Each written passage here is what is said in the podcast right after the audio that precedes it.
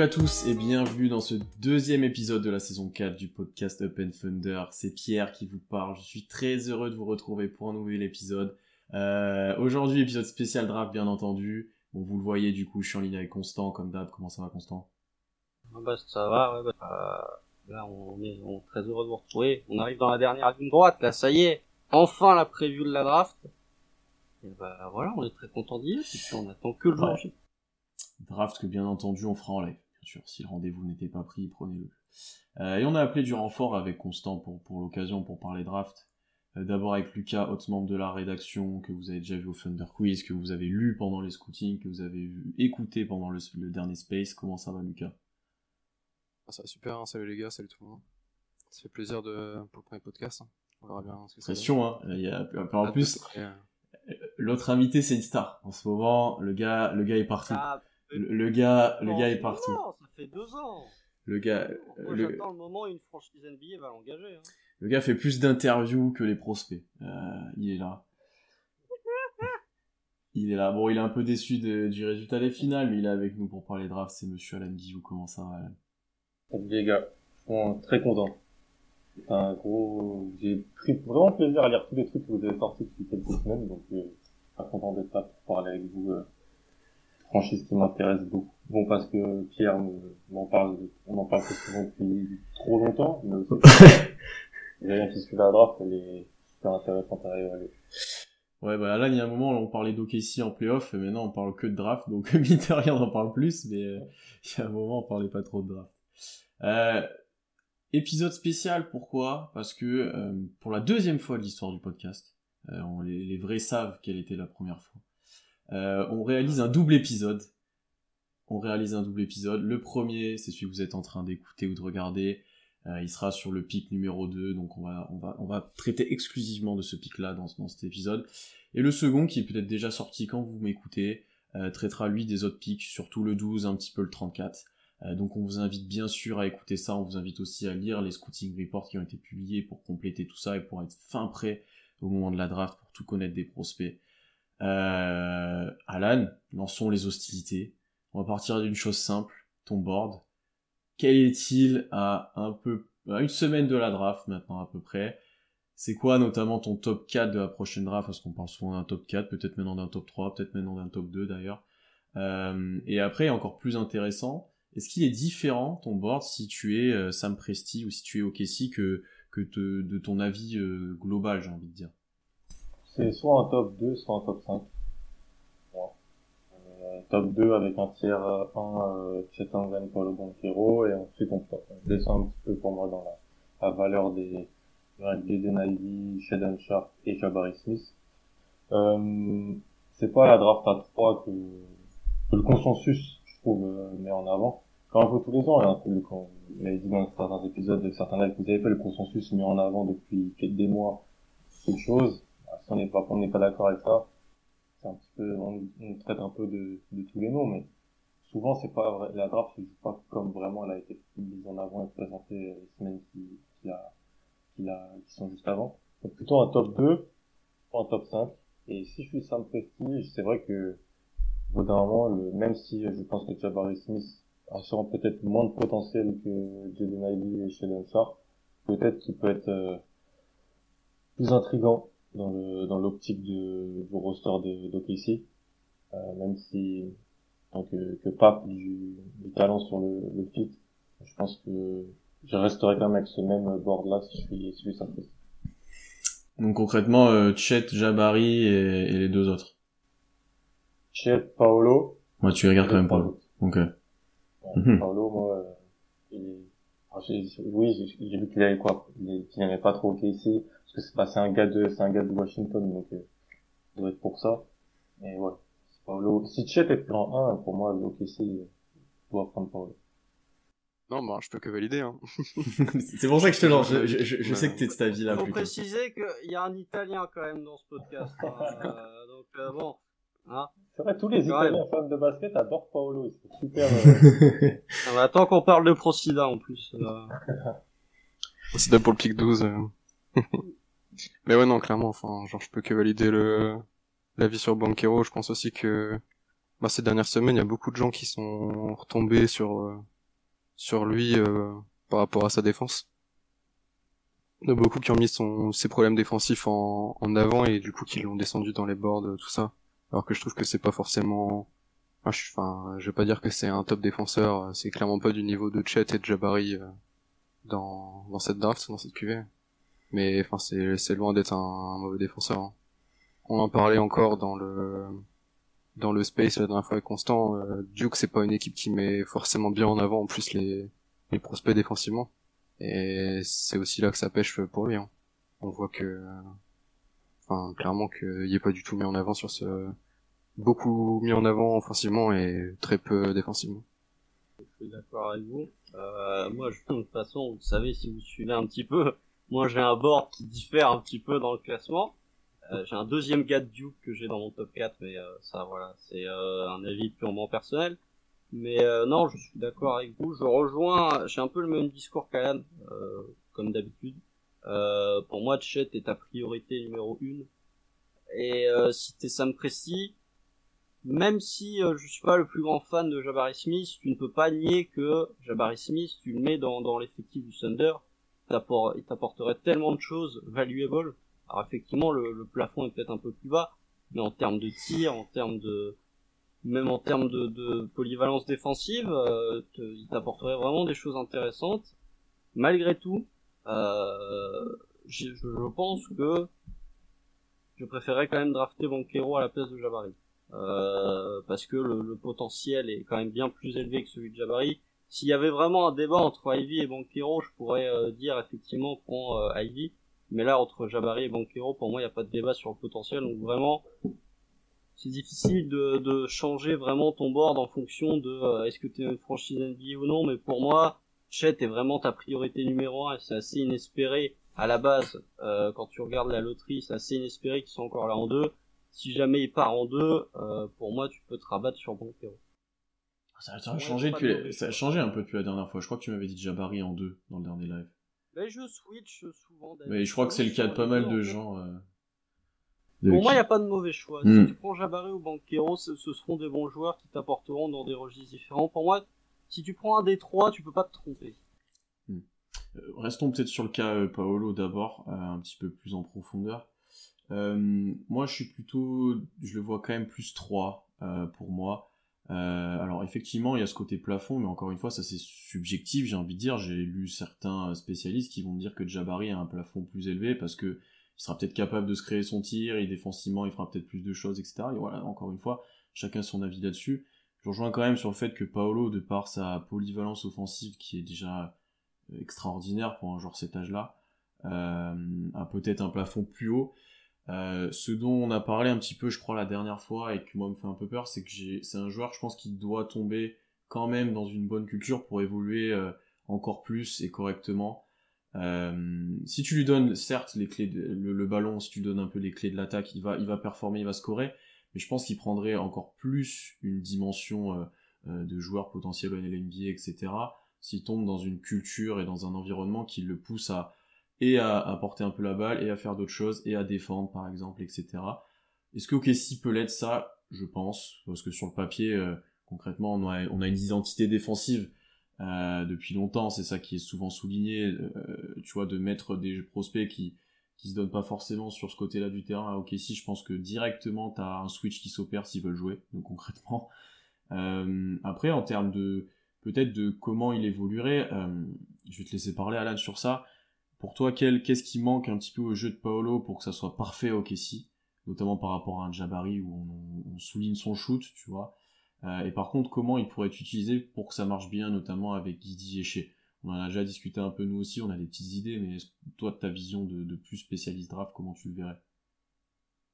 Ce qui lui manque, c'est le tir.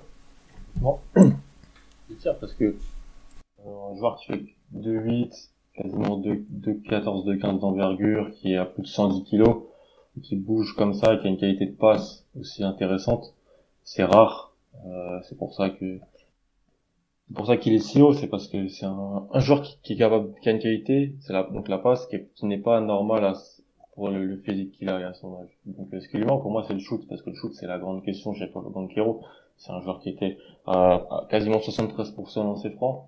C'est pas mal pour un joueur de 2 m 8 qui a 19 ans, mais c'est pas d'un, c'est pas un indicateur assez bon pour qu'on se dise ok, le tir sera là. C'est un joueur qui était un peu, peu moins de 34% à 3 points, sur plus de 3 tentatives par match à Duke, donc c'est pas affreux. Surtout un joueur qui a été extrêmement impacté par le Covid parce que euh, en fait, dans la partie des États-Unis où il était, à cause du Covid, euh, sa dernière année euh, high school, il a quasiment pas joué.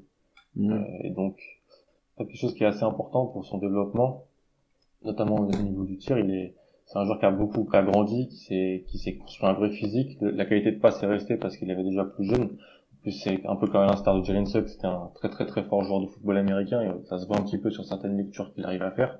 Mais euh, c'est le tir. Honnêtement, c'est le tir. C'est le seul argument sur lequel on peut me dire que Jabari Smith est aujourd'hui meilleur que Paulo Banquero, c'est le tir. Parce que Paulo Banquero, il a quasi, il est, son pourcentage au tir, il est quasiment 11 points plus élevé que celui de Jabari Smith euh, en NCAA. Jabari Smith, c'est beaucoup, beaucoup, beaucoup sur le Mhm. jump shot. Paolo, il arrive à aller au cercle. Il est plutôt adroit dans le, dans, sur tout ce qui est mid-range. La question, c'est le tir. Il faudra qu'il puisse tirer parce que sinon, il faudra qu'il joue avec un poste 5 qui tire. Sinon, tu auras, auras potentiellement deux non-shooters sur le terrain. Pour le spacing, en plus, ouais, vous- je pense que vous connaissez moi, Guidé n'est pas encore, je pense, un shooter extrêmement respecté. Euh, aujourd'hui, même, je trouve qu'il a même du mal à en prendre en, en, en pull-up. C'est plutôt un joueur de catch and shoot pour l'instant. Concrètement, il y avait Euh, personne qui respectait OKC en shooter presque. Ouais. Tu vois. Donc, ouais, euh, là. Ouais. Ouais, cas-là. Donc en fait, je pense que euh, c'est pour ça que beaucoup, c'est pour ça que, en fait, Jabari Smith, tout le monde dit, il s'est déjà shooté à ce point-là. On peut, on peut, on peut développer le reste. Moi, je suis pas trop d'accord. L'explosivité verticale, le dribble et tout ça, c'est des choses qui sont parfois difficiles à développer. Mais c'est vrai qu'il aidera tout de suite parce que tu peux jouer du pick and pop avec lui guidé, avec lui échec. Tu peux avoir un joueur qui peut faire beaucoup de choses. Pour le Banquero, c'est lui tu rajoutes à OKC l'an prochain. Franchement, je pense que tu vas encore avoir une attaque excellente. Mais t'as un, un joueur qui a un potentiel plus important forcément, vraiment. Pas convaincu que rajouter Jabari ou Chet dans ton attaque euh, la rende particulièrement meilleure que euh, cette année. Euh, Est-ce que finalement, des trois, si tu regardes le bagage offensif des trois, c'est pas Paolo qui a le bagage offensif le plus élevé à l'heure actuelle. Ah si.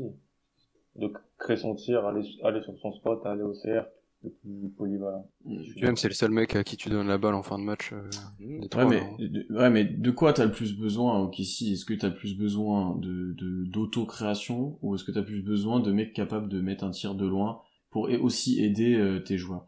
Euh, C'est ce qui est beaucoup souligné pour les making.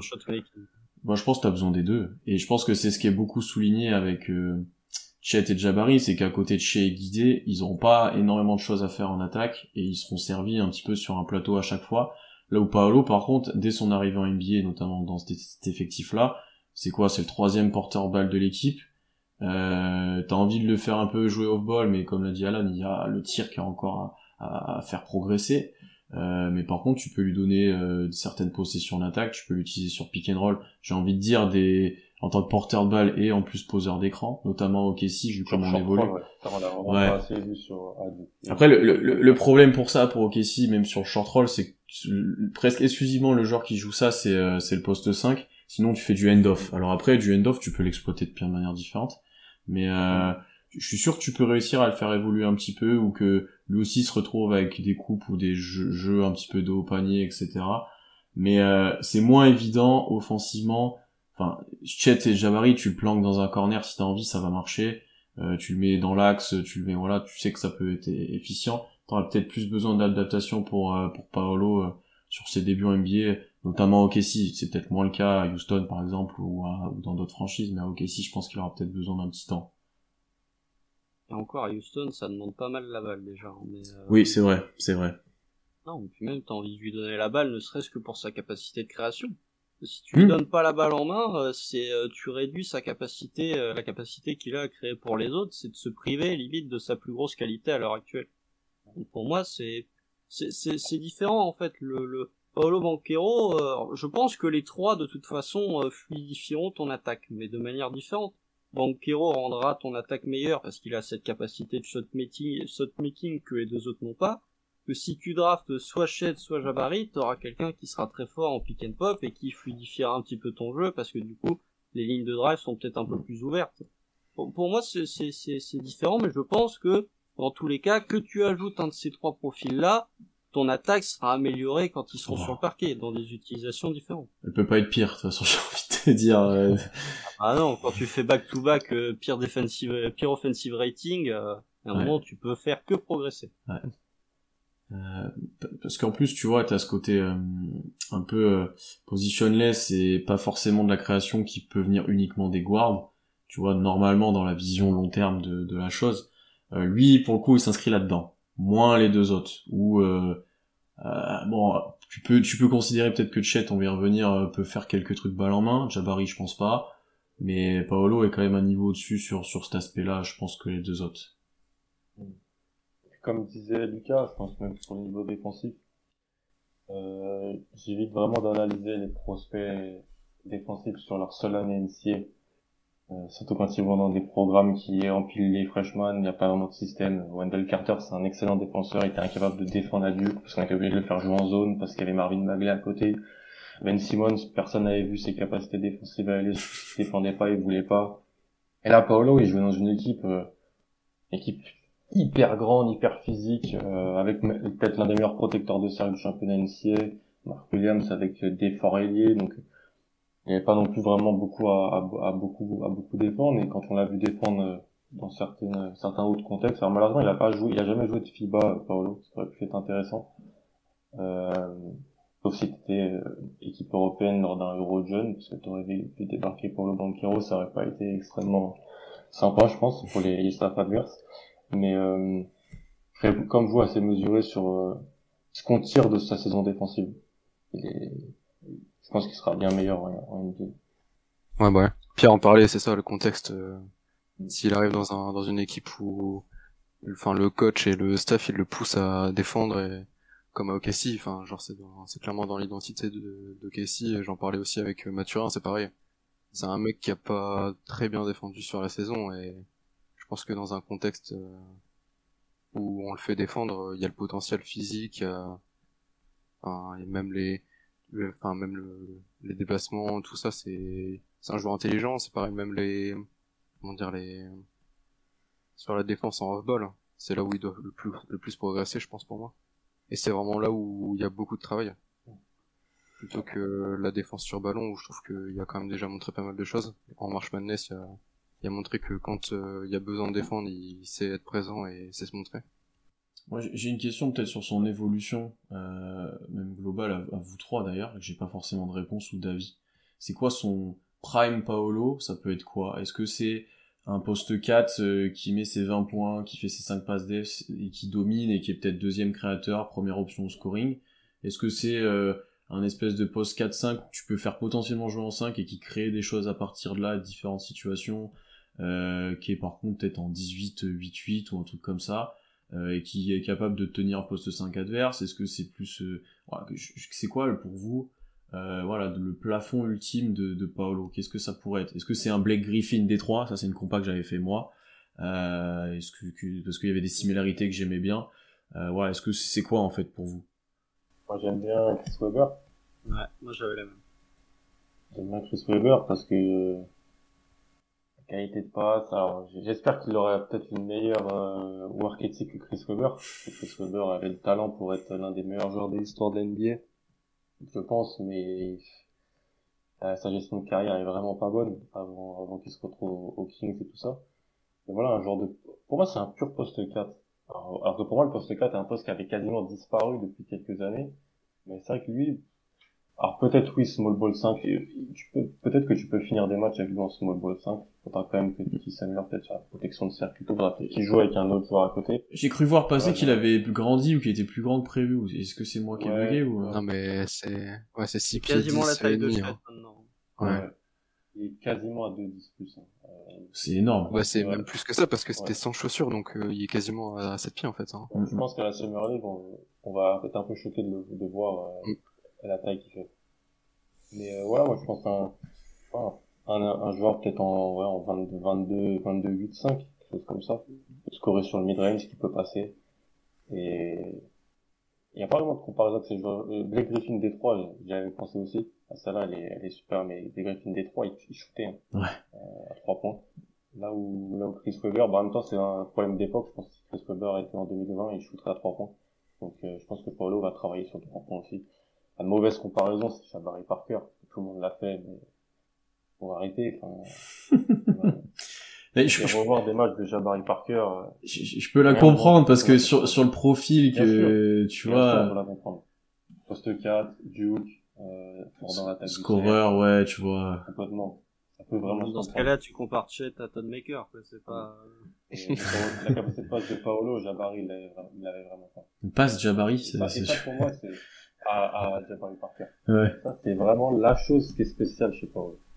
Pour moi, très tôt dans l'année, je trouvais qu'il avait rien de spécial quand je trouvais que c'était un, un joueur assez, assez quelconque. Là où pour moi, Chet était le numéro un parce qu'il a cette capacité de protéger l'anneau qui est spéciale. Euh, Jabari plus, on aurait pu même dire, il a ce shoot qui est spécial. Moment, faut, faut être assez logique, hein. Genre, qui fait 2 Mm. 8 il a 18 ans et qui tire à 40% à 3 points sur autant de tentatives, c'est spécial. C'est des tirs contestés, hein, c'est pas des tirs ouverts. euh. Exactement, parce qu'il crée pas de séparation, c'est pas un excellent athlète, euh, Jabari. Donc, euh, et en fait, la capacité de passe de Paolo, à sa taille, à son poids, elle est spéciale. Hmm. Donc c'est peut-être ça, euh, En fait, son gros point fort, en gros. tu, tu regardes les trois prospects, ils ont tous- tous un truc que tu peux con- considérer comme élite. Tu regardes Paolo, sa capacité de création pour son pour sa taille, elle est élite. Tu regardes Jabari pour sa taille, sa capacité de tir, elle est élite. C'est peut-être même le meilleur shooter de la QV. Et tu regardes Chet, sa, sa défense, et qui est déjà élite pour son âge. Donc c'est vraiment, t'as trois profils assez différents, et qui ont tous quelque chose d'élite. Ce qui est quand même, euh, ce qui pour moi réduit assez ton champ de, de qui d'autre j'ai envie de drafter en deux. Pour moi, t'as as trois joueurs qui ont vraiment un point dans lequel ils sont élites, et ceux d'après n'approchent pas du tout cette capacité élite que peuvent avoir les trois. autres. Ils sont une sorte de plancher et de plafond. Les trois ont ce plancher-là, comme tu dis, et il y a un plafond chez les trois. Le plafond offensif chez Chet, le plafond peut-être de la création pour soi-même et de, de la polyvalence soi-disant défensive de Jabari, et puis le tir chez, chez, chez Paul. Hmm. Euh, Alan, est-ce que tu as des, des, des éléments un peu, j'ai envie de dire hors terrain, mais c'est pas vraiment ça, mais en termes de, de, de work ethic, de mentalité, de, euh, tu vois, de, de structure familiale même, parce que c'est par exemple pour Jabari, c'est pris en compte. Euh, tu vois, est-ce que est-ce que t'as des infos sur Paolo par rapport à ça? Parce que ça, pour le coup, de ce qui ressort à chaque draft pour OKC, c'est un, un critère euh, important euh, de, de cette draft-là. Euh, famille de sportifs, euh, et bagage multi, multidisciplinaire. J'aime bien les joueurs qui font plusieurs sports. Les joueurs qui font plusieurs sports euh, américains. Et euh, donc oui, c'est un quarterback. Euh, le papa a joué. Euh, Il y a aussi du baseball dans la famille, je crois. Famille de sportifs euh, assez sérieuse. Donc euh, on n'a jamais entendu trop de négatifs, même je l'ai trouvé vraiment plutôt impliqué cette année à Duke. Alors il avait un rôle, c'était la tête de gondole, donc oui, qu'ils soient impliqués, c'est normal. Mais, on a vu dégoûté de perdre le match contre UNC à la Marche Manès, on a vu, on a vu se, vraiment se donner euh, de la première à la dernière minute, pas de soucis dans les grands moments. Donc euh, c'est pas Jabari Smith, Jabari Smith c'est d'être un- quand même un, tra- un ultra travailleur euh, staccanoviste, hein. Euh, c'est-à-dire quelqu'un qui fait que travailler, dont le papa a joué en NBA aussi. Hmm. Euh, les trois euh, sont des pères qui ont joué au, au niveau dans un sport. hein. Le papa de Chet a joué au basket aussi. Donc, euh, non, pas de red flag. Il n'y a, pas- il y a pas de red flag. Les red flags Hmm. sur le haut de la draft, je suis pas trop d'accord, ils sont plus sur Sheldon Sharp, sur, euh, sur, sur des, ou, ou sur AJ Griffin sur le dossier médical, honnêtement. Mais est-ce que toi, Lucas, ça te rassure, toi, encore plus sur le côté défensif? Tu vois, si tu te dis, le gars est capable de se donner quand ça compte, notamment, euh, c'est vrai que ça peut, ça peut rejoindre ce que tu disais sur, en fait, c'est le contexte qui a pas aidé, mais il est capable, tu vois. Bah, clairement, de toute façon. Ah, c'est ce que disait Alan, en fait. C'est compliqué de se baser sur une, sur les, les perfs défensives euh, avant la NBA parce que, ben, il y a, il y a beaucoup de choses qui jouent dedans et en fait, euh, tu vois, ben, c'est ce que tu disais aussi, euh, il s'est beaucoup reposé sur Mark Williams qui était, qui était une assurance tout risque aussi derrière lui. Il, y avait tendance à, fa- à facilement laisser passer le joueur, à pas se donner à fond et tout. Et quand tu vois dans le contexte où il est obligé de défendre parce que ben sa défense était importante, il est en March Madness, il y a des séquences où vraiment il il se, enfin genre il, il se met en, en mission défensive sur le, le porteur de balle et et tu le vois vraiment se donner à fond et tu vois le potentiel, le potentiel qui est beaucoup plus intéressant, hein, clairement. Alors, j'y pense, le seul red flag, peut-être, c'est sa conduite en état d'ivresse euh, en novembre. Mm. Avec, euh, sur le campus de Duke, avec le, le neveu, je crois, de Coach K ou quelque chose comme ça, il a été suspendu. Ouais, sur ça, sur le, sur le reste, après la saison, il a été parfait, il a été excusé et tout ça, donc, euh, c'est quand même à noter. C'est quand même à noter. Ça apprécie, aime pas la conduite en état d'ivresse, il le prendra pas. Ouais. Attends, Pour- il a drafté Mitch, Gag... Mitch Ouais. McGahn. hein. C'est vrai, c'est vrai, c'est vrai. El, El Famoso. le joueur de bowling. Euh, on va peut-être enchaîner. euh, on va, on va peut-être parler maintenant de Chet parce que on l'a un peu tous, vous l'avez un peu tous dit et je pense que je suis d'accord avec vous. euh, S'il est là en deux, c'est sûrement un choix évident pour OKC. Euh, Est-ce que c'est si évident que ça? Est-ce que on doit vraiment prendre Chet? Est-ce qu'il a un cran au-dessus de Jabari et Paolo? Que ça soit en termes de d'apport direct, de, de potentiel, notamment sur Chet, euh, et de par son profil, euh, qui est quand même archi atypique. Euh, est-ce- qu'est-ce que est-ce qu'il serait si important que ça au si Moi, j'ai ma réponse, je pense que oui, euh, mais je sais pas ce que toi, Alan, t'en penses, et, euh, et après euh, les autres aussi. Ah oui, pour moi, c'est là, une top podium. hein. mais, euh, mais, euh, oui, parce que parce que c'est un, un prospect défensif, euh, on en voit très peu.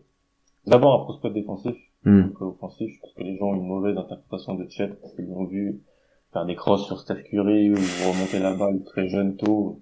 Ils se sont dit ah c'est une licorne, c'est génial. Bah oui, mais c'est surtout pour moi un prospect défensif comme on en voit pas dans les drafts. Il y a que, que Evan Mobley qui est, qui est meilleur euh, défensivement que, que lui dans les dernières semaines, ou que Jaren Jackson, mais qui prenait Mm. beaucoup de fautes par rapport à, à, à Chet Holmgren. Donc Chet, ouais, prospect défensif qui est, qui peut jouer à la fois, à la fois sur du deuxième rideau, le rôle, le rôle de, de roamer, c'est-à-dire le Robert Williams, Giannis, euh, c'est-à-dire en deuxième rideau, lecture, tour de contrôle. Il peut aussi faire du drop, parce que pourquoi ne pas dropper quand t'as Chet Holmgren, c'est-à-dire qu'il est, extrêmement bon dans les lectures, il est super avancé, on l'a vu le faire dans plusieurs contextes, Gonzaga, Team USA, Minera, au, lycée, donc euh, je pense qu'il change la défense de Kessie demain, s'il est là. Il est sur, dans, dans, dans le ressort de Kessie. Ça veut pas dire que pour moi c'est un joueur qui peut-être aura du mal à jouer plus de 25 minutes dans ses premières années NBA, qui aura pas l'influence offensive qu'on peut penser. Par contre, sa capacité défensive, elle est, en termes de plancher de plafond, très très très très très intéressante pour moi. Voilà, bah clairement, enfin, il a pas grand chose à ajouter en vrai là- là-dessus. Hein. C'est sûr que niveau défensif, il y a énormément d'assurance euh, si tu draftes Ch- Chet. hein. C'est sa longueur, elle lui permet de faire énormément de choses. Et c'est ce que tu disais, ah, il y a quelques pépins où c'est beaucoup de de, de naïveté défensivement, où des fois il jette trop, ou il, il tente. On l'a vu contre Duren il y a des séquences où il, lui rentre dans sa tête et il lui met la misère et puis il y a d'autres séquences où en fait il, cherche trop à le jouer, à jouer le contact et il fait des fautes bêtes. Euh, C'est ce qui pourrait lui poser problème en arrivant à NBA mais c'est enfin, c'est clairement Il va faire des fautes. Oui, c'est ça. Il est un peu dans la suranticipation. Il veut toujours faire le jeu, faire le, faire le compte, faire tout le temps, tout le temps dissuader. C'est un psychopathe, hein. C'est un peu défensif. Il veut tout le temps dissuader, tout challenger.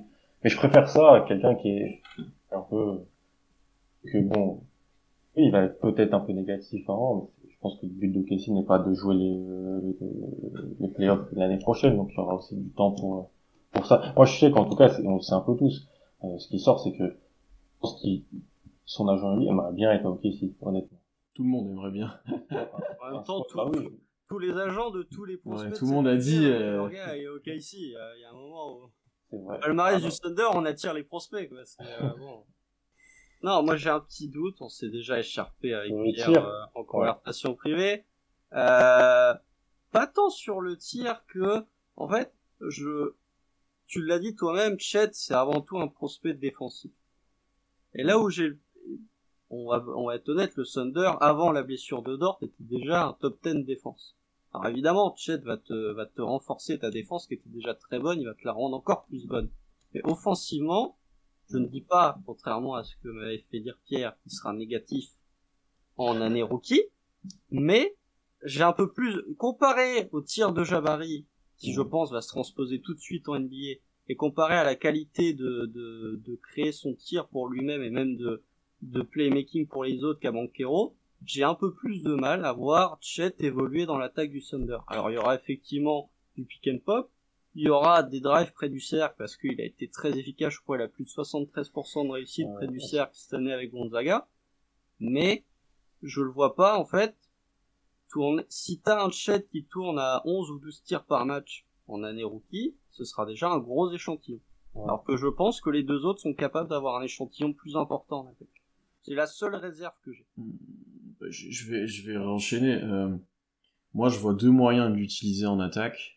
On va dire, soit tu le fais jouer 4, soit tu le fais jouer 5. En attaque, j'entends. En défense, ça sera un autre débat et il sera sûrement accompagné d'un intérieur. Euh, ok, si le poste 4, c'est un joueur extérieur, plus ou moins, selon quand si tu fais jouer, mais c'est un joueur, par exemple, c'est Kenrich Williams ou autre, qui est capable un petit peu de porter la balle, qui va jouer un petit peu certaines positions comme les guards sur des end-off, euh, qui pourra créer un petit peu, qui aura des tirs aussi dans les corners et des tirs ouverts. Ça, pour moi, Chet, il peut le faire. Première chose, c'est que tu lui donnes des tirs dans les corners ou des tirs ouverts à trois points, euh, j'ai confiance là-dedans, de par ce qu'on a vu d'ici là, la gestuelle, de tout ce qui fait en fait que, que, que le prospect est Chet euh, et son tir. Euh, en termes de balle en main, effectivement, sa taille, ça va le pénaliser des fois sur le handle. Il peut peut-être subir physiquement aussi s'il se fait pousser, etc. face à des petits joueurs. Euh, mais je pense qu'il est capable de driver, comme tu as dit, d'être efficace sur les drives, parce qu'il a une longueur quand même qui est, inédite, qui, qui, lui permet d'aller chercher des trucs. Euh, donc là-dessus, et il y a ce côté création, qui n'est pas comme celui de Paolo, mais qui pour moi, il est déjà fonctionnel et potentiellement très rapidement un peu plus que fonctionnel, quoi. Genre, euh, surtout pour son poste, j'entends, pas pour un meneur, euh, effectivement, mais pour ce que tu lui demandes, euh, je pense qu'il est capable de faire des très bonnes lectures et des choses là. Il a déjà expérimenté en plus à Gonzaga où il joue avec Timmy ou, ou avec d'autres joueurs importants. Très peu parce que t'as aucun joueur qui poste au OKC. Ouais, Concrètement. Euh, et, et l'autre euh, moyen de le faire jouer, c'est au poste 5. Et là, pour moi, il est aussi très intéressant. Constant l'a dit sur Pick and Pop. Parce que poste 5 OKC, qu'est-ce qu'il fait? Il est la majorité du temps en tête de raquette et il y a les mecs qui tournent autour euh, en train de faire des end-off ou des pick and roll. T'as dans ce rôle-là, tu peux faire des pick and pop, tu peux, lui permettre de driver en étant face au cercle et profiter de feintes et de, l'attraction, de la gravité des joueurs, euh, autour de lui. Euh, je pense aussi que tu peux l'utiliser en tant sur pick and roll en tant que joueur qui plonge au cercle. On l'a vu plusieurs fois à Gonzaga où il a réussi à capter des passes un peu compliquées, un peu hasardeuses. Il a montré qu'il était pas si maladroit que ça en l'air, euh, qu'il avait plutôt touché pour finir ses actions et surtout un petit peu comme en défense, il n'avait pas peur d'aller au contact et de monter un petit peu sur les joueurs ou de subir un peu les coups pour aller finir. Donc ça, ça peut être un gros point. Et d'ailleurs, je pense que dès son arrivée, concrètement, c'est presque la menace aérienne numéro un au Kessie, puisqu'on en a très peu, à part peut-être Bézilé, mais on l'a très peu vu. Donc tu aurais peut-être une connexion avec Guidi qui pourrait se faire sur ces alley Et enfin, un point moi que j'adore chez Chet, bon, il est moins développé que, que chez Paolo, comme on l'a dit euh, auparavant, mais il a quand même un côté création et notamment de passeur. Il est déjà fonctionnel en tant que passeur, je pense. On l'a vu plusieurs fois, encore une fois, à Gonzaga, où il pouvait servir d'Routimi, où il pouvait être utilisé un petit peu balle en main. C'était rare, mais ça, ça arrivait. Euh, et je pense quand même Billet, s'il joue en tête de raquette comme à OKC, il pourra trouver des joueurs qui cut au cercle et qui c'est une chose qui nous manque pas mal ça ok si qu'on va voir se développer avec Dort, Kenrich, etc. qui sont capables de faire. Euh, et je pense que là-dessus, il peut faire les bonnes lectures. Et je pense que même à terme, il pourra faire des lectures un peu plus avancées sur des renversements, etc. Un peu en tour de contrôle offensif. Alors, je ne compare pas à Jokic, loin de là. Ce sera jamais de, ce, de acabit-là. Mais juste quelques lectures simples et de plus en plus avancées sur des renversements, sur trouver des joueurs seuls. Je pense qu'il sera capable de le faire. Euh, c'est pour ça que, certes, il a un bagage moins élevé que, Paolo, peut-être que Jabari, qui a lui un tir élite, on va, on va y revenir après, mais euh, je le vois bien s'inscrire dans le collectif offensif d'Okessi, et je pense que ça lui permettra de s'exprimer, il sera une, super cible pour Guizy et chez, je pense, offensivement. Ouais, bah, après, euh, je suis d'accord avec toi. Et J'écoutais le, podcast, enfin pas le podcast, mais le passage de Sam Veceni chez des gars du Thunder. Et en fait, il disait que euh, littéralement, euh, Chet, euh, c'est le, le projet ultime si tu suis la philosophie de jeu du Thunder sous Mark Daigneault. C'est-à-dire avec un five out, avec, euh, est-ce qu'on peut appeler ça du positionless basketball? Je sais pas, mais en tout cas avec cinq joueurs capables de porter la balle. Donc oui, je, euh, même si euh, Jabari ou Paolo peuvent apporter plus offensivement, dans le principe de jeu, dans la philosophie de jeu, Chet est le joueur parfait de, de ce que le Thunder Mhm. veut développer depuis euh, l'intersaison 2020. Et même si tu avais voulu le créer euh, toi-même, le joueur, en disant je veux mon joueur alpha pour euh, mon joueur parfait au poste 4-5 pour ce système de jeu, je pense que tu serais tombé pas loin du joueur qui est Chet actuellement. Donc oui, dans, si vraiment tu parles ne serait-ce que pas tant de fit, mais d'adéquation avec ta philosophie de Mm. jeu, je pense que Chet est vraiment le, le, le maillon ultime de ce que tu essaies de développer. le, le morphotype de ce que tu peux rechercher dans un collectif comme ça, effectivement. Ouais, je pense que c'est c'est ça. Euh, Alan, par rapport à Chet, là, on a parlé pas mal offensivement. Défensivement, on a dit que c'était élite et que c'était surtout un prospect défensif d'abord. Mm. Euh, on sait qu'il va contester sous le cercle, qu'il va protéger le cercle. Tu t'en as parlé un petit peu sur les seconds rideaux, etc. Euh, de par sa longueur, de par euh, son envie aussi de défendre et de protéger le cercle. Mm. Et Au large, qu'est-ce que ça vaut sur les situations de switch qu'il y a pu avoir en NCAA alors, il y a quelques actions où il se fait défoncer sur des crosses de Jalen Williams euh, Ouais. assez marquantes, mais est-ce qu'il y a d'autres flashs plus- plutôt positifs? Est-ce qu'à terme, il pourra, il pourra défendre ses- les joueurs plus petits, les joueurs un peu plus physiques, et- etc. Moi, j'ai un peu. Je pense, je pense, je pense pas que ça sera. Je pense que ça sera jamais un, un très fort défenseur en switch, honnêtement. Et c'est pas grave. En fait, c'est pas forcément très grave euh, parce que il a beaucoup. sa, polyvalence sur le, second rideau et la protection de cercle sur drop est tellement forte que bah, c'est pas très grave de pas être euh, de pas être Evan Mobley, comme on le répète à chaque fois. Euh, en fait, je pense que en fait, est un peu voûté. Il est, il est pas le plus rapide latéralement, même dans la rotation des hanches, c'est pas, pas toujours incroyable. Donc en fait, sur le switch, il peut vraiment se faire un peu maltraiter par des porteurs de balles plus petits, plus vifs. Et en NBA, on sait que c'est des choses qu'il va devoir rencontrer. Et je pense que là où le, là, le déficit de puissance peut se manifester, ça sera contre des porteurs de balles plus grands et plus épais, type Paul George, Luka Doncic, James Mm. Harden. Donc tout le monde a du mal contre ces joueurs-là. Mais c'est vrai que Chet, c'est peut-être l'aspect du jeu où s'il y a une situation de switch ou qu'il arrive sur une, une situation de second rideau euh, face à un joueur comme ça qui va au cercle, peut-être que dans les premières années, il pourrait un peu être euh, mis en difficulté. Mais hum, sur les situations de switch, pour le moment, bah, bouger dans l'espace à, sa taille, à son gabarit, c'est pas une de ses très grandes forces. Ouais, juste pour continuer sur le- la défense au large de, de Chet, son, sa capacité à couvrir de- des distances de terrain, à traverser le terrain, c'est assez phénoménal. hein. Mm. Il y a plusieurs situations où, surtout en NBA, où il va se retrouver euh, loin du, loin du panier et c'est sa capacité à, à traverser le terrain en une demi-seconde et puis se retrouver sur le, sur le joueur qui aura déjà été bumpé par le, le pivot plus. Donc on peut, qu'on pourrait penser à, à euh, et arriver en second rideau et, et faire le, mouvement, le mouvement nécessaire. C'est vraiment, vraiment impressionnant de la part de Chet. Et je pense que c'est, un des aspects où, il, où il pourra être vraiment assez performant dès son arrivée en NBA. Et où il pourra apporter parce que du coup, ben, il va se retrouver à jouer poste 4. Et son aspect rim protector, ben, en fait, euh, pour l'instant, ça sera surtout sur la défense au large qu'il pourra apporter. Et moins Au en, termes de poste 5. Ouais, c'est ça, voilà. Mm, mm. C'est surtout, on l'a dit, il pourra peut-être pas jouer énormément de minutes. Par contre, je pense qu'il pourra les faire avec à haute intensité, et qu'il a quand même un moteur et un cardio, si je peux dire, même si j'aime pas le dire comme ça, euh, assez, assez solide pour un joueur de cette taille-là. Euh, Voilà, tu l'as dit, Lucas, en termes de, de couverture de, de- de terrain en défense, mais tu vois aussi sur des transitions où je pense qu'il se place souvent, que ce soit lui qui dribble ou, ou même autre, tu vois, il est capable de, de mettre de la vitesse sur ces situations-là. Euh, surtout s'il joue peu, effectivement, parce que physiquement ça va être dur euh, dans l'impact, etc. Je pense que par contre, il pourra mettre de la haute intensité sur presque chacun de ses passages, et ça, ça pourrait être intéressant. Et puis même, on en parlait avec Alan en off euh, juste avant. Le, sa capacité à défendre en roaming elle est super intéressante. Il peut vraiment peser sur l'attaque adverse. C'est là où on Mhm. l'attendra aussi. hein. On va passer maintenant à Jabari, le, troisième larron, si je, peux dire. On, va faire simple. Euh, le gars est un psychopathe du tir. C'est sûrement le meilleur shooter de la QV, que ça soit en termes de, de gestuelle, c'est un les plus beaux en termes de pourcentage, en termes de diversité, de complexité, de, variété. On est face à un joueur élite sur le tir. Euh, pour la taille qu'il fait, et ça on y reviendra, c'est assez exceptionnel en fait d'avoir un tir comme ça. Euh, après, il y a pas mal de doutes. Il y a pas mal de doutes sur son plafond. Il y a pas mal de doutes sur défensivement quel rôle il pourrait avoir. Certains disent que ça pourrait être un, futur euh, NBA Defensive Team. Euh, d'autres sont beaucoup moins fans parce qu'il a un profil assez atypique et qui, pour l'instant, ne protège pas le cercle, etc. Il y, a, pas mal de doutes là-dessus. Et le, après, le doute numéro un, Alan, je vais te laisser le décrire, c'est notamment la création pour lui-même, etc. Mm. Mais en gros, qu'est-ce qui, qu'est-ce qui pousse les, les, les fans de Jabari à dire que c'est lui le meilleur prospect de ces drafts et qu'est-ce qui pousse un peu les détracteurs que j'ai ici, un petit peu, il faut le dire, euh, à un peu moins croire en Jabari et à le descendre un petit peu sur, sur les bords.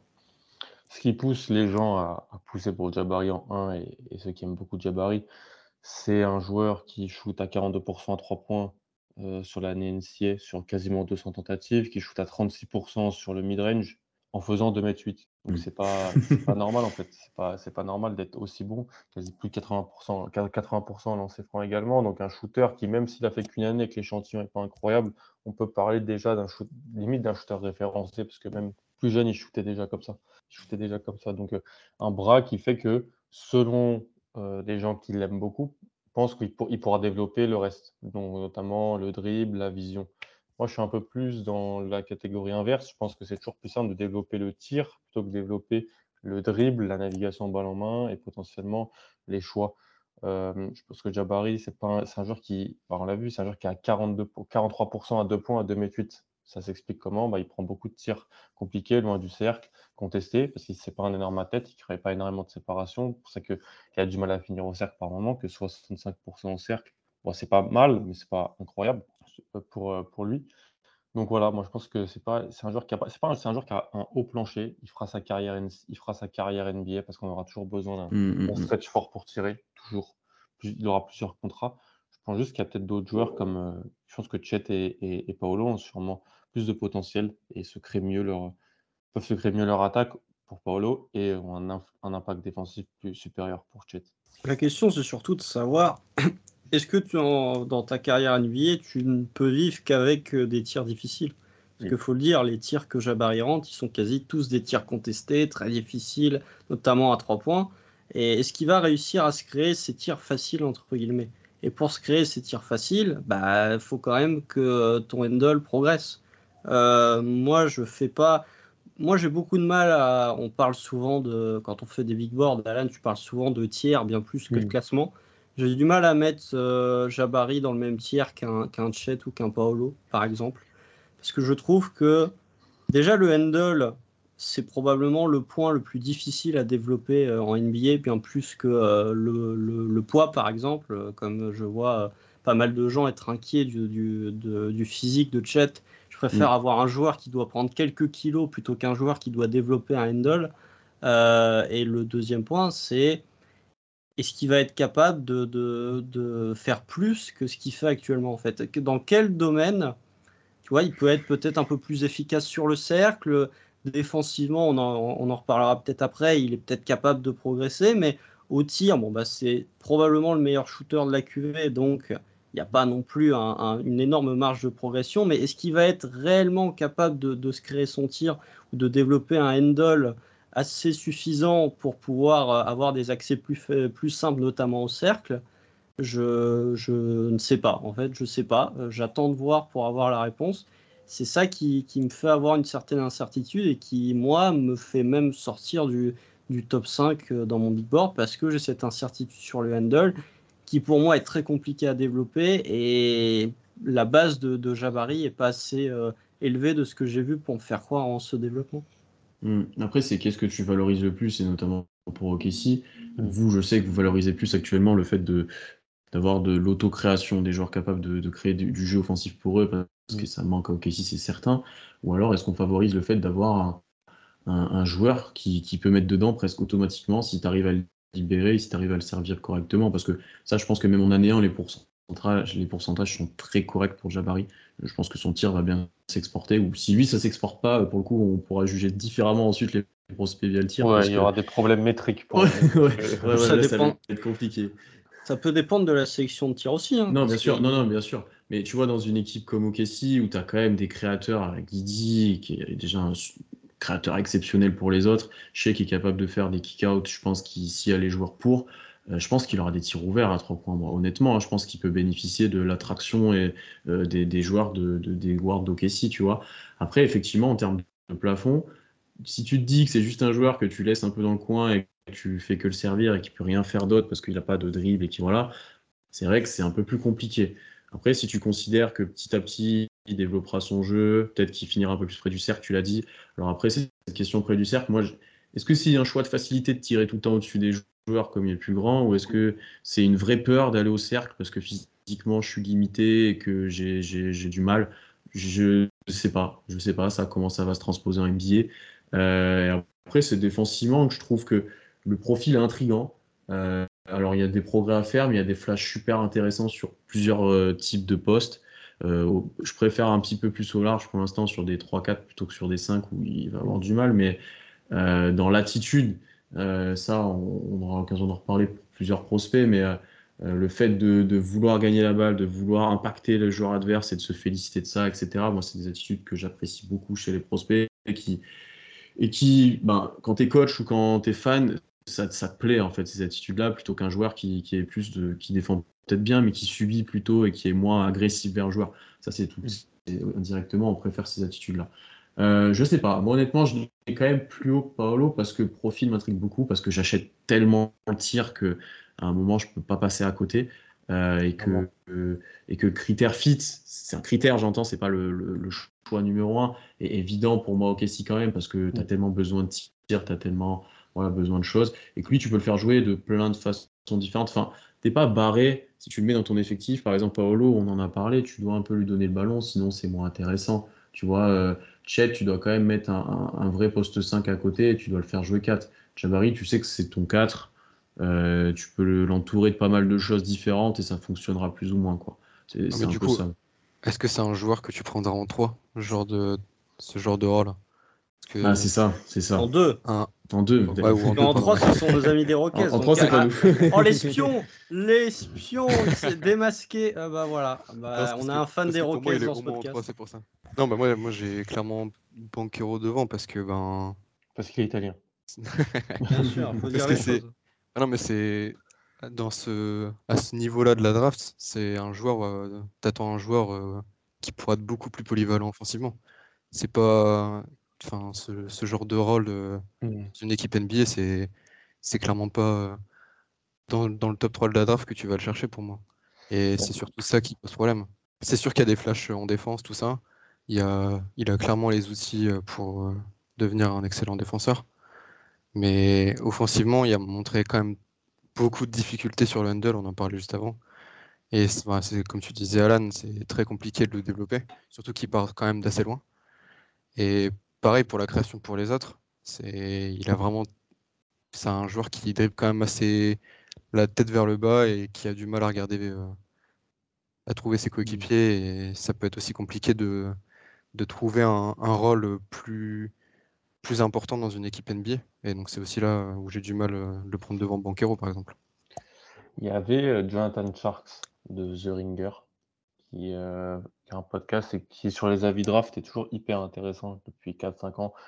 Euh, quand tu l'écoutes, euh, il a souvent plus raison que tort, euh, alors qu'il est souvent un peu contre, le vent. Il avait sorti une stat, je ne me rappelle plus. Jabari est l'un des seuls joueurs qui peuvent se faire drafter dans le top 5 euh, depuis genre 5-6 ans, avoir un pourcentage au tir si bas. Donc de 42%. Ce problème, c'est que Jabari, fait 2m8. Les autres qui étaient un peu si bas, c'était euh, plus des, plutôt des porteurs de balles. Ce qui prouve aussi que Jabari est un joueur extrêmement intéressant philosophiquement parce qu'il a une sélection de tirs et des pourcentages qui ne sont pas celui de sa taille. Donc c'est une force parce que tirer à cette taille-là, c'est incroyable, il faut le dire, hein. Euh, surtout en 2022. Pick and pop, même en prenant transition en situation de trailer, du mid-range, faire des choses comme ça, c'est un truc qui, peut- qui va aider. Je comprends totalement pourquoi Pierre, tu l'imagines parfaitement dans le schéma OKC, mais en même temps, ça prouve aussi que bah, il est un peu, un a un peu un jeu qui ne révèle pas de sa taille. Donc ça peut être un peu problématique par moment. Surtout sur les topics où tu as quand même envie bah, qu'il aille sur la ligne, qu'il aille provoquer, qu'il aille se faire des paniers faciles, plutôt que d'être beaucoup dans le, dans le tir contesté. Alors il en met, hein. il en met, est tellement dur. hein. Et il va continuer à en mettre. Mais c'est très souvent contesté. Ça, vient de quoi ça? Est-ce que c'est de son âge parce que c'est le plus jeune là dont on aborde le cas Mm. aujourd'hui? Euh, Est-ce que c'est une attaque du basket tard? Ça je pense pas parce que le père est papa, ouais. ancien et papa est joueur pro. Euh, ça vient d'où ça? Ou est-ce qu'il a toujours joué comme ça en fait? Il Parce a que toujours joué comme ça. Il, a- il s'est jamais posé la question. Il était plus grand, plus, plus, plus grand et plus adroit que tout le monde. Donc il a dit vas-y, je te tire dessus. Un peu comme la Marcus Aldridge faisait pas mal en NBA. hein. Mm. Euh, ouais, à mi-distance, ouais, ouais. Steven Adams peut en témoigner, effectivement. Voilà, tu lui Mhm. mettais des, des ballons au poste bas. Pourquoi je vais au cercle, je vais pouvoir te tirer dessus euh, assez facilement. Donc, euh, c'est un peu plus ça. Et c'est pour ça aussi que les défenseurs de Jabari le disent. Dans un staff NBA, on va sûrement pouvoir débloquer certaines formes de son jeu. Et, euh, et- et c'est ce qui rend la draft super intéressant, c'est que on verra bien comment ça se passe. Les, ceux qui sont pour eux, si ça marche pas, ils diront ah mais c'est parce qu'il n'est pas tombé dans le bon contexte. Si ça marche, si ça marche, c'est diront bah voilà c'est le staff donc euh, on on sait Mhm. jamais vraiment au complet, mais ça sera hyper intéressant de voir ça. S'il arrive à monter ses pourcentages à deux points, moi, c'est ce que j'ai beaucoup regardé dans ses premières années NBA. Ouais, c'est à voir comment il est utilisé aussi, si on voit plus de variété pour peut-être augmenter ces pourcentages-là, s'il a des pick Mm. and roll, etc. euh, indirectement, si t'es libéré, tes pourcentages augmentent, mais Ouais. c'est toujours cette question de plafond avec lui, euh, et du coup, c'est c'est quoi, Jab, Prime Jabari, ça peut être quoi en, en compas?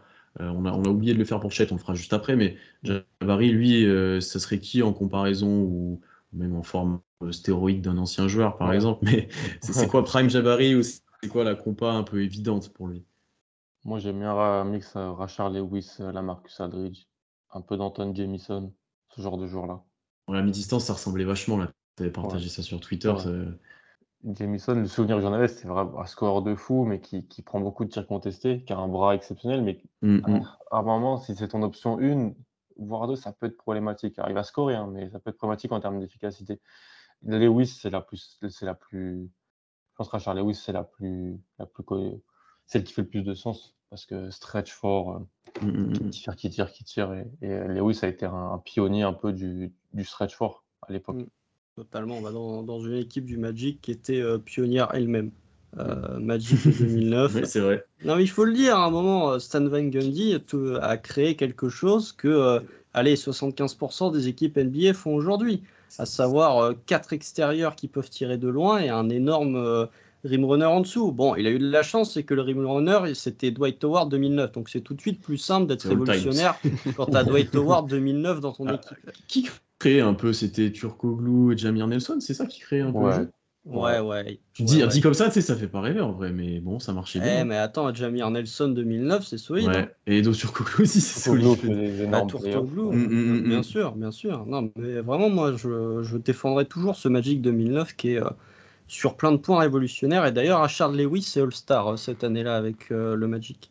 Euh, Après, en termes de compas, moi, j'aime bien le, même si je le trouve un peu moins, euh, un peu moins stock physiquement, je le trouve même un peu plus mobile. J'aime bien la compa la Marcus Aldridge.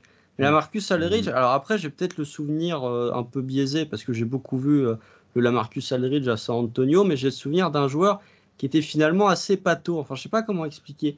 Ouais. C'était pas le plus mobile de la planète offensivement, euh, Lamarcus Aldridge. Alors peut-être qu'à Portland en début de carrière, Non, ou même. Est-ce qu'il a joué avec Chicago? Je sais qu'il est drafté avec Non, Chicago. il se fait échanger directement. Il se fait. Ouais, contre Euh, Ce qui est intéressant avec Aldridge, c'est que, tu vois, il- j'ai l'impression qu'il avait un dribble pourri, mais il arrivait à aller où il voulait aller, tu vois, à se retourner sur son épaule gauche ou droite, euh, juste ouais, en prenant, totalement.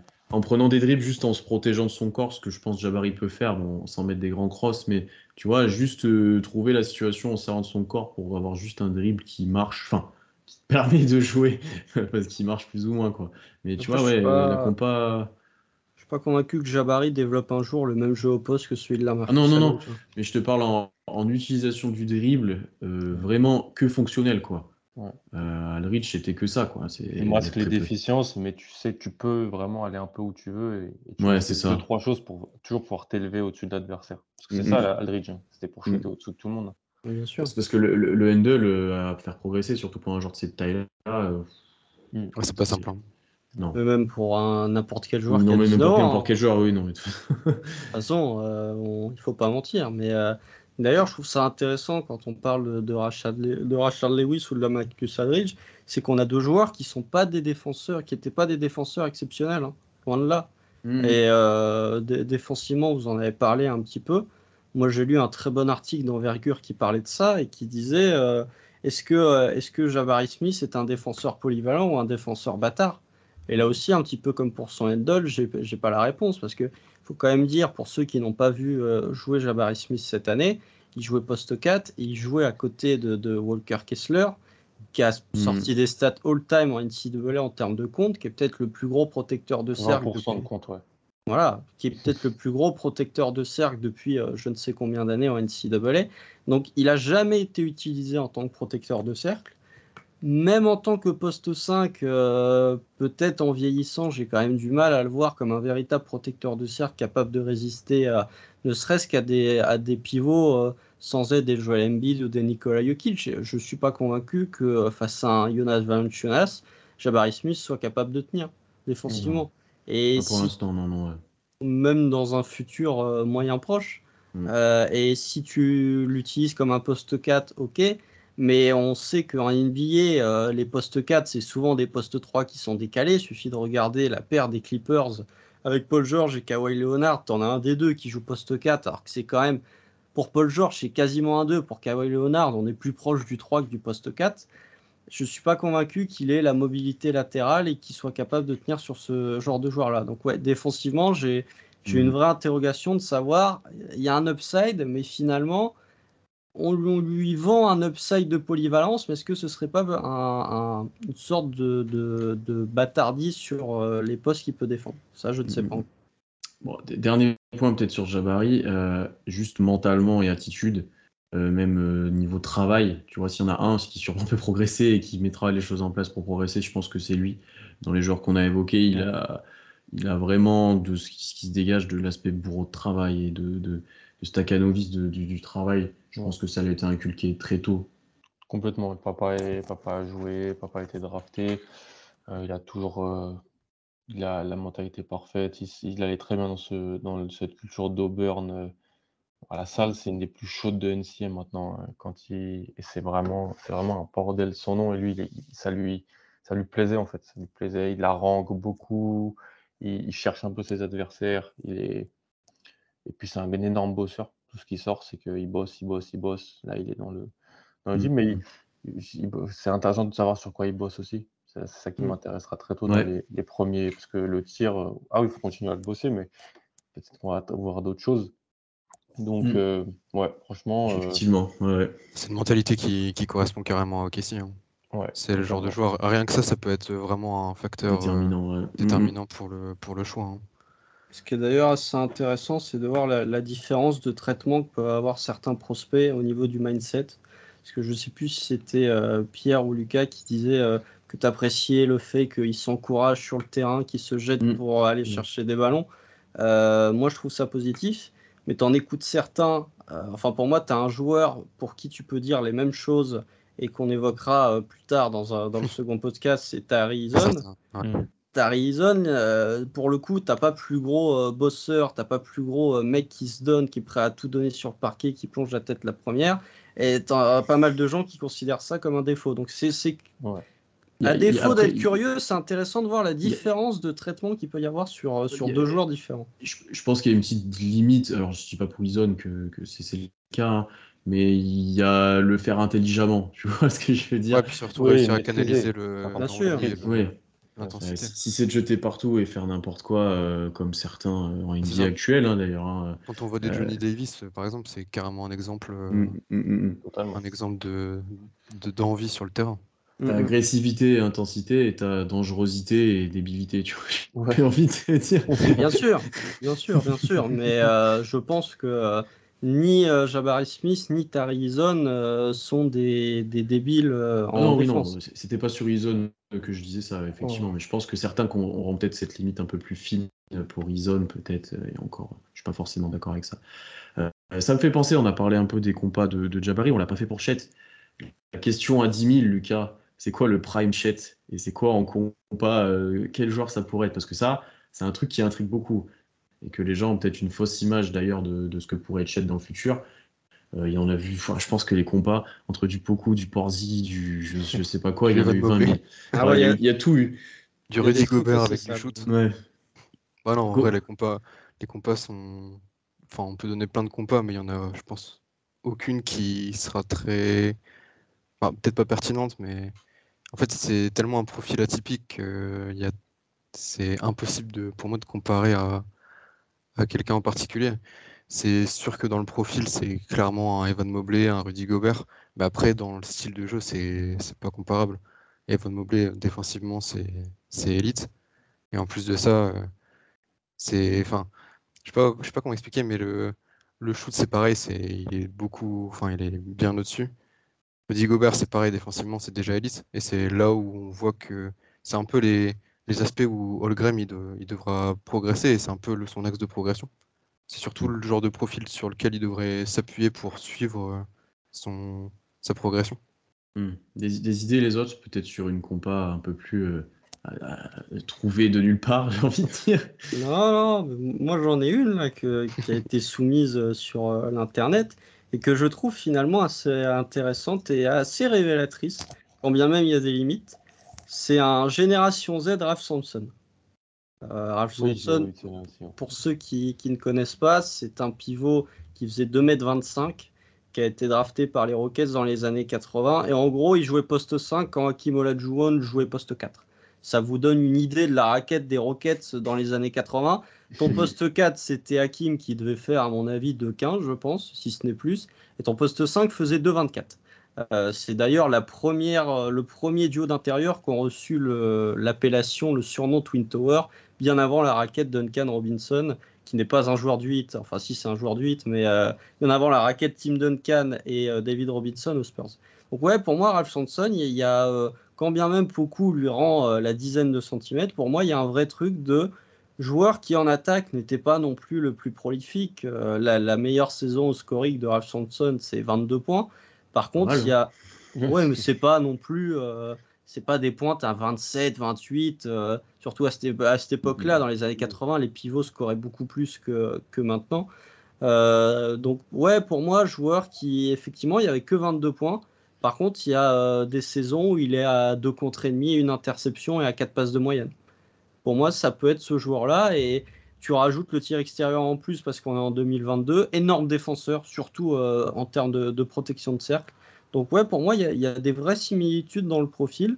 Et euh, joueur qui était capable de créer pour les autres, euh, qui était capable de, de capter énormément de rebonds aussi. Donc, ouais, pour moi, il y a, Hmm, hmm. ça peut se rapprocher de ce type de joueur. On lui souhaite à Chet une carrière un petit peu plus longue en NBA que, que- Ouais, gros problème de blessure. Ouais, en même temps, ouais, quand ouais. tu fais 2,25, euh, Ça Ouais. devait être le joueur qui devait changer le jeu. C'est un des Ouais. plus grands prospects Mm, mm. de tous les temps au moment Ouais. de sa draft. C'est- Moi, j'ai euh, un truc extrêmement euh, hipster. C'est euh, André Kirilenko avec euh, 10 cm de plus et plus de potentiel.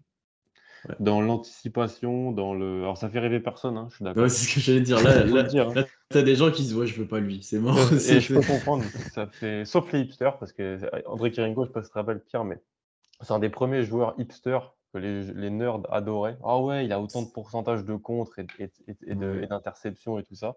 il y avait des Euh, 5 by 5 de partout. hein. Ouais. Ouais, il, il pouvait défendre, il pouvait défendre un peu tous les postes, c'était un playmaker et tout. En fait, je pense juste qu'il n'y a pas de comparaison possible pour Chet euh, de joueurs qu'on connaît.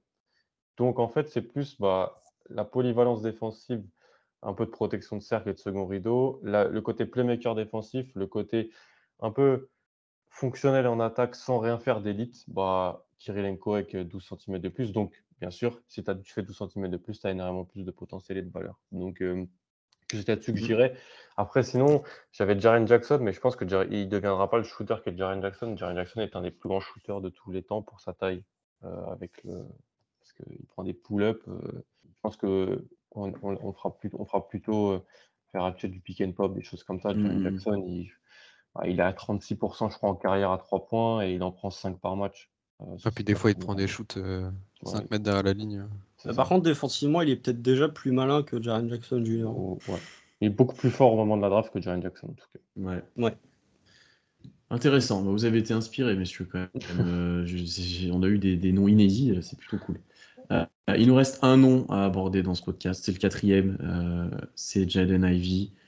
Lui, on n'en a pas trop parlé avec Constant parce qu'on ne considérait pas trop jusqu'à il y a peu euh, dans les potentiels draftés par OKC. Là, la rumeur enfle. Alors, peut-être que ça sera via un trade-up euh, en 4, euh, c'est ce quelque chose qui ressort apparemment.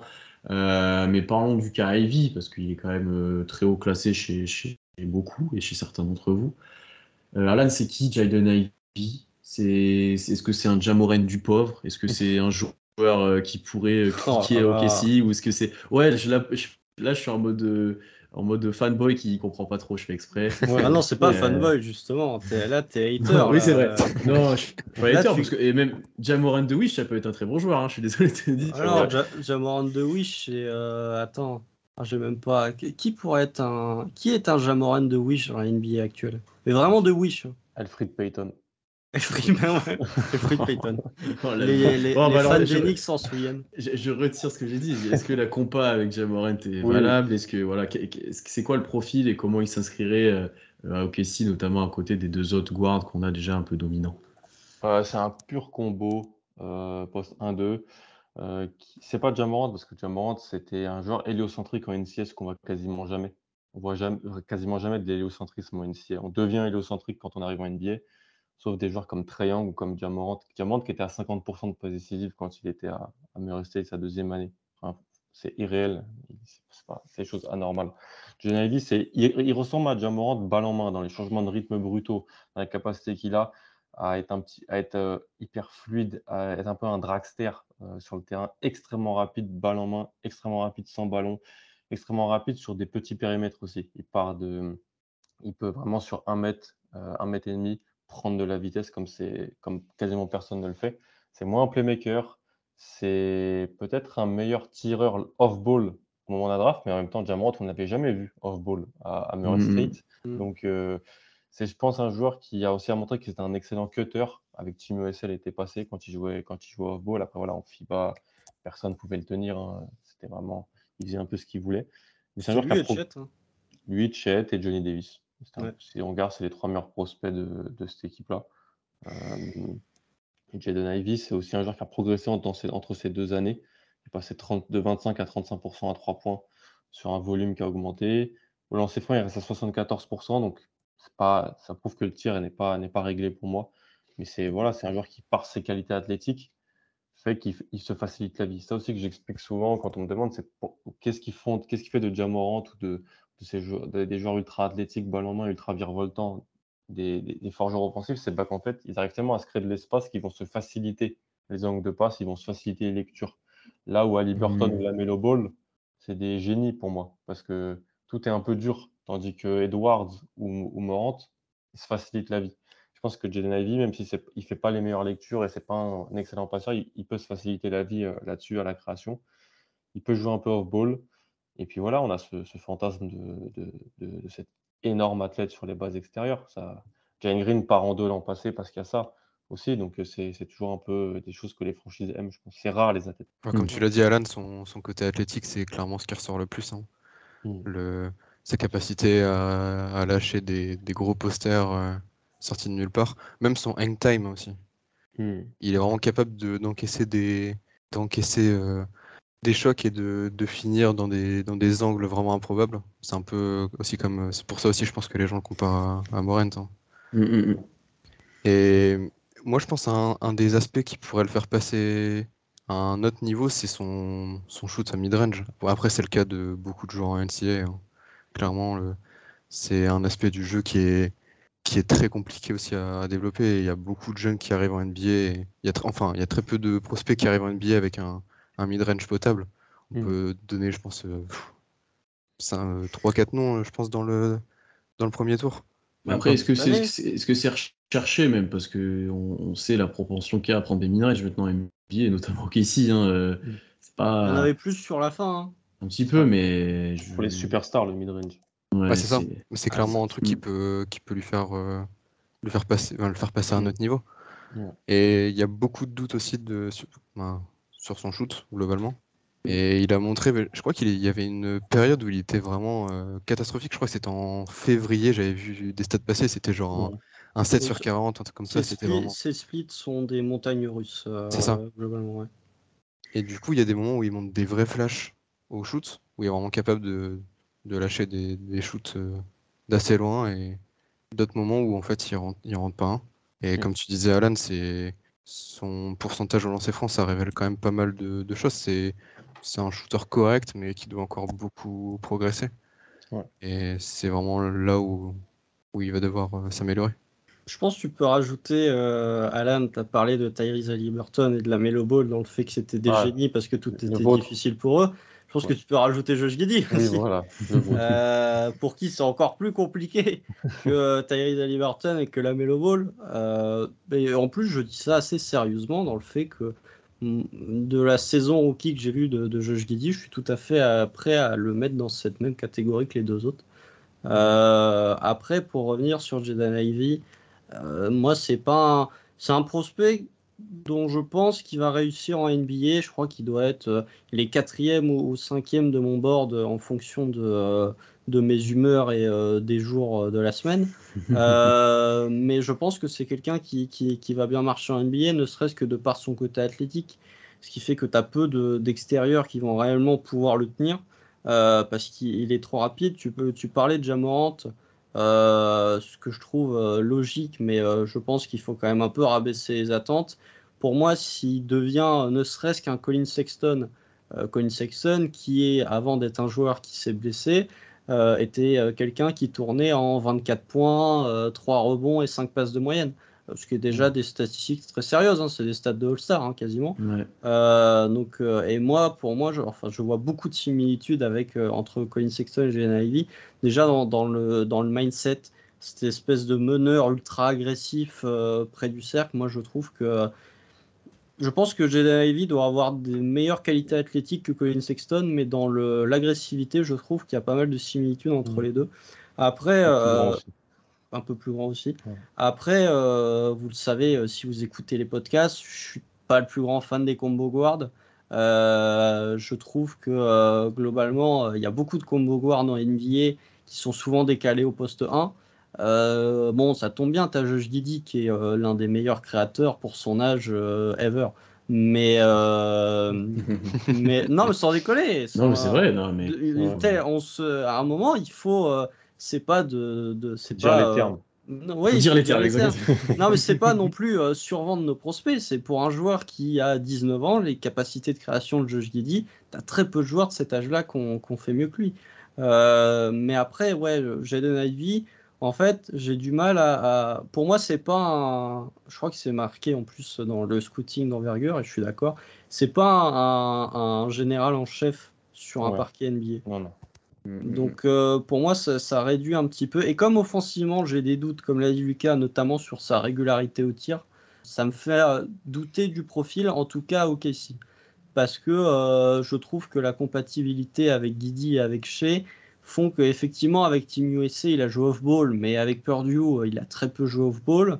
Euh, et un, un autre truc qu'il faut souligner aussi, sans même parler forcément du fit, juste en termes de, de roster, quand tu as Josh Giddy, Gilgeous Alexander, Lou Gensdort et Treman, euh, si tu drafts Genevieve, pour moi, tu sacrifies euh, soit le, le poste de starter de Lou Gensdort, soit le développement de Treman. Mais tu peux pas jouer. Tu as, cinq joueurs qui peuvent potentiellement être tes cinq meilleurs joueurs sur Mm. trois postes. Pour moi, ça commence à faire beaucoup. Donc voilà c'est sûr qu'il y aura quelqu'un qui passera. Ouais. Ouais. Non, mais je pense que son rôle, si jamais il est drafté pour OKC, c'est sixième homme de... en- au premier match je de la saison sûr. prochaine. Ah, au Moi, premier je- match, oui. Ouais, c'est ça. Euh, dans un profil d'Arden, peut-être au début, tu vois, euh, ou dès qu'il rentre, par contre, il a du ballon. Euh, je vais être peut-être le plus sceptique et encore Constante a bien soulevé quelques défauts. Ah, mais j'aime bien le Euh, joueur, attention. ouais, hein, moi, alors, pas dire ce que j'ai pas Oui, c'est ça, c'est ça. Je je je vais peut-être même commencer par ça. Je pense que Ivy sera un très bon joueur NBA, euh, honnêtement, parce qu'il a des qualités, il a, des qualités athlétiques, un potentiel au cercle, etc. Et même de ce qu'il a montré en, en NCAA à dominer. Euh, c'est un joueur qui, pour moi, pourra faire de très bonnes choses en NBA. Après, j'ai plusieurs doutes. Déjà, son tir, vous l'avez dit, il y a des progrès, mais je suis pas extrêmement convaincu euh, pour l'instant. Et off-ball, c'est encore une fois, c'est le problème, surtout quand tu as déjà Guidi et Shea. euh, comment tu fais évoluer les trois, parce que les deux autres off-ball, on n'a pas vu grand-chose pour l'instant. Euh, c'est plus des flashs, enfin, c'est assez compliqué. J'ai déjà un peu plus de mal à voir, euh, à voir comment les trois pourront collaborer plutôt qu'avec euh, les trois autres profils qu'on a évoqués. Ensuite, il y a une notion, et ça j'ai déjà dit la dernière fois, de message que tu envoies. Est-ce que justement, si tu draft Ivy, t'envoies pas un message, que ce soit à Dort, et peut-être même à et Haché, ouais, ben en fait, peut-être que lui, ça sera notre meilleur guard au final dans pas si longtemps que ça, et on croit peut-être un peu moins en vous que ce qu'on on laisse paraître, tu vois. C'est c'est une vraie question que je me posais. Surtout en année de négociation contractuelle avec Dort. Ah bah tiens, on, dra- on draft Ouais. un, un guard. Dis donc, tu veux signer la prolongation Ouais, il y y a plusieurs aspects qui doivent être pris en compte pour ça, et c'est pas anodin, tu l'as dit, en termes de roster aussi, il commence d'avoir un petit peu de monde, même s'il y a encore de la place, hein, mais il y a un Au petit peu de monde. dans le bac courte, finalement, il n'y en a pas Ouais, tant que ça. hein. Mm, mm, mm. Et euh, voilà, c'est un peu les points que j'ai de doute. Et ensuite, le, le dernier, c'est est-ce que OKC, du coup, avec tout ce qu'on a dit, sera le meilleur environnement pour lui euh, pour se développer? Parce que, euh, on, on l'a dit, euh, certains, on l'a dit pour Paolo, je crois, euh, pour qu'un prospect s'épanouisse pleinement et, et se progresse autant qu'il devrait, il faut qu'il tombe dans un endroit où il puisse s'exprimer, où il- être utilisé être entouré aussi petit à petit correctement. Et je sais pas si le Ivy, notamment offensivement, ce sera le meilleur endroit pour lui d'être à OKC, honnêtement. Je sais pas si c'est là qu'il se développera le mieux ou s'il tombe euh, dans une équipe où il y a un peu moins de porteurs de balle, de joueurs dominants, ou peut-être que ça sera le, second. Tu vois, je l'imagine à Détroit où tu as Cade et lui à côté qui, profite de ce que crée Cade aussi, mais qui a quand même pas mal la balle, etc. Je pense que tu as un peu moins de superposition de rôle, tu vois, dans, Ouais. dans un exemple. Imagine à. Indiana. C'est clair que c'est autre chose. Ouais, ouais, Indiana, ouais. À tu vois, c'est Indiana, mais il fait un carnage avec Liberton euh, à côté. Mm. Franchement. hein. Pour moi, c'est- l'endroit où il peut se. L'endroit où il peut le mieux se développer, pour moi, c'est clairement. Indiana. C'est vrai. Je suis d'accord avec toi. Mais le, le taf d'un- d'une équipe, c'est pas de se dire ça.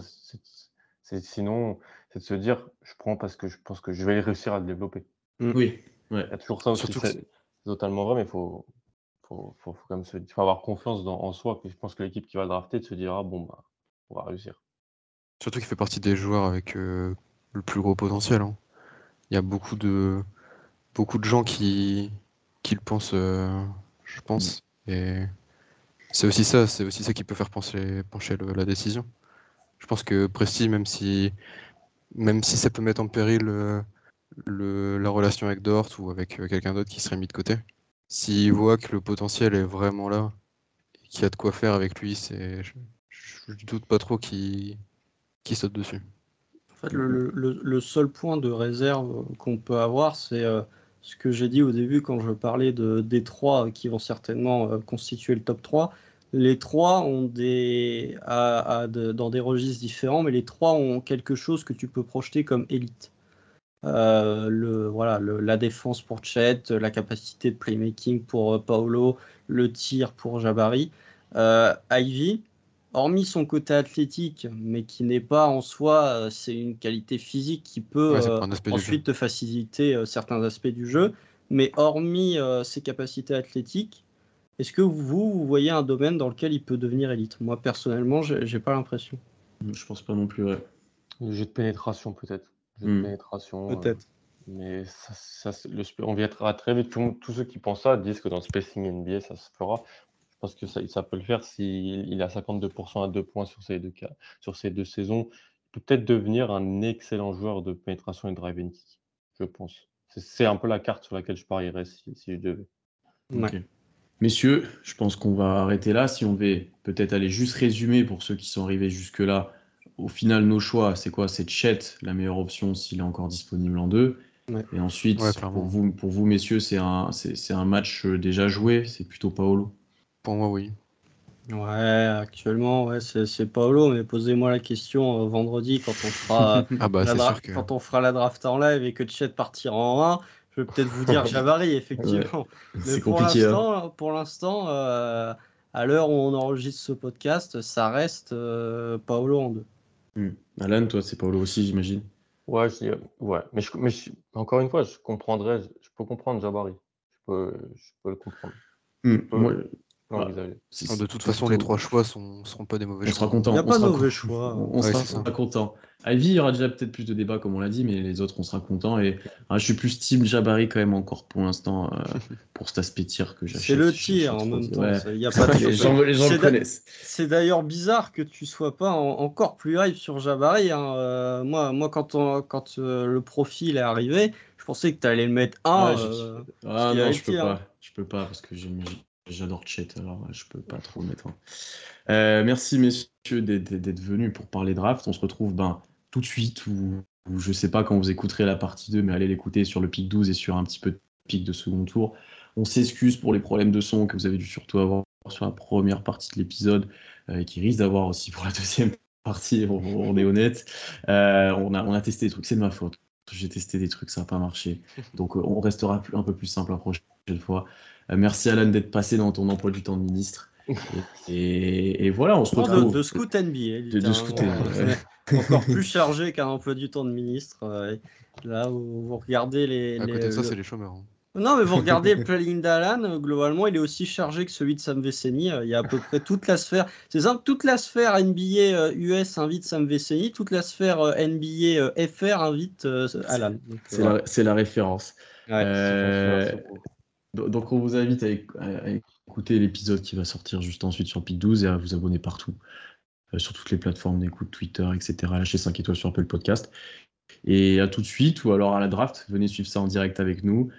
Euh, Reposez-vous bien avant, ça va être long quand même toute la soirée. Et euh, à bientôt. Salut.